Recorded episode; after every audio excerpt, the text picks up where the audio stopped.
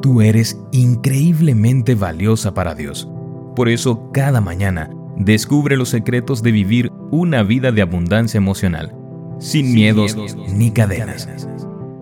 Hoy es 23 de noviembre. Hola, ¿cómo estás? Muy buenos días. Mi nombre es Analía y estoy feliz de poder saludarte y darte la bienvenida a este que es nuestro espacio especial, nuestro devocional para damas, hoy con el título Da el siguiente paso. Leo en Eclesiastés capítulo 9, versículo 10. Todo lo que hagas, hazlo bien, pues cuando vayas a la tumba, no habrá trabajo, ni proyectos, ni conocimiento, ni sabiduría. A veces Dios nos guía con nubes y una columna de fuego y vemos exactamente hacia dónde vamos. Otras veces nos rodea la incertidumbre y el silencio. En esos días, cuando me siento abrumada, el sencillo pero profundo consejo de la pionera Elizabeth Elliot me ayuda a continuar. Haz la siguiente tarea. Cumple con tu deber. Sal de la cama, date un baño, prepara la comida. Da el siguiente paso. Elizabeth Elliot pasó por muchos sufrimientos y privaciones durante su vida. Su primer marido Jim fue asesinado mientras ministraban entre las tribus quechuas en Ecuador. Su segundo marido falleció de cáncer. Elizabeth se vio obligada a enfrentar decisiones difíciles como viuda y como madre soltera. Sin embargo, confiando en Dios, continuó avanzando y cumpliendo con su deber. En su libro Sufrir nunca es en vano, ella dice, No conozco ninguna fórmula más sencilla para tener paz y para aliviar el estrés y la ansiedad que esas palabras de sabiduría tan práctica y sensata. Haz lo que te toca ahora.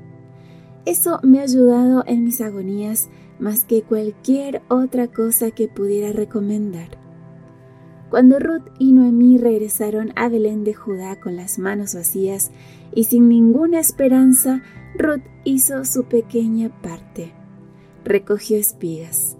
Su futuro era incierto, pero ella cumplió con su deber y al hacerlo conoció a Booz, Mientras esperamos que el Señor nos dé instrucciones más claras, hagamos la tarea que nos toca hacer.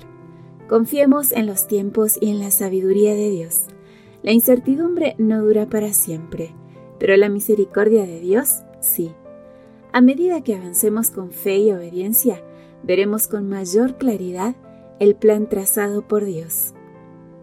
Señor, ayúdame a confiar en ti y a obedecerte paso a paso especialmente cuando el futuro es incierto.